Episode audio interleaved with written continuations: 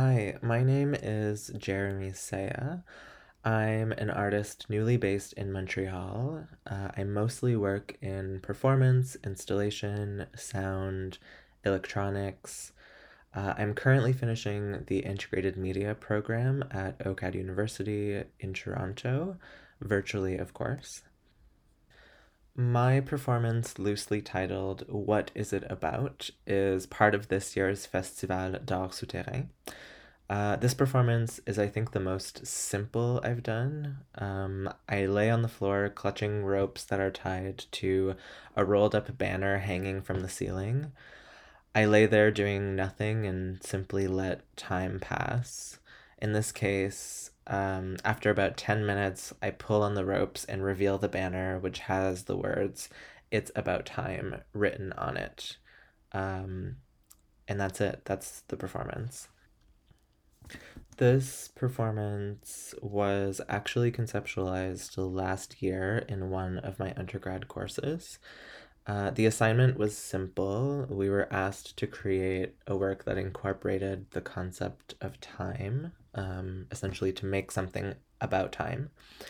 Um, having created many time based works in the past, I racked my brain trying to find the perfect idea um, when the phrase it's about time crossed my mind and I knew I wanted to incorporate it somehow.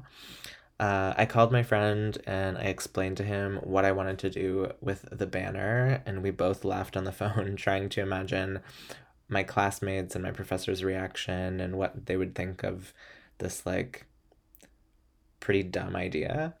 Um, and that's kind of the way that I'm try to work. The moment I get excited about an idea or I find it silly or funny or like intentionally dumb where I'm like laughing at my own joke, um, I really need to follow through with it despite how much I might doubt myself of like, well, is this too um, simple or like d- does it actually work as an art idea like is this a performance worth doing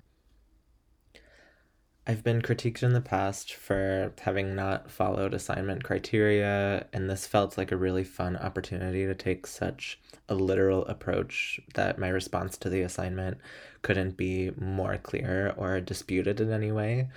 Um, having been a student for several years, I found myself often getting caught up in like over conceptualizing works or feeling the need to rationalize every decision I make as an artist or feeling that like cons that ever present voice of academia asking me like what's at stake. Um, so it's been really freeing to take the approach of like I had this idea, I wanted to do it, so I did it, and it doesn't have to mean more than the fact that I did it. Um, and like call it lazy or uninspired, but it's been important and entertaining for me to detach my practice from an academic context and to like let myself be silly and playful and not feel like I have to take myself so seriously as an artist or that like my performance work has to bear my deepest traumas all the time. So, put briefly, this specific performance comes from my love of wordplay and my recent experimentation with incorporating text into my work. Uh, and I really just wanted to create something super matter of fact that responded to that particular assignment in a super cheeky and sarcastic way. Uh, and it just so happened that this year's festival theme was time, so that worked out perfectly. I'm sad that I won't be able to share this performance in person, um, but I'm grateful for the Art Souterrain team for all the work they've been doing to make programming accessible online. Uh, so, yeah, thanks for taking the time to get to know me and my work a little better. And here's to hoping we can gather and enjoy performance works in person in the near future. Stay safe.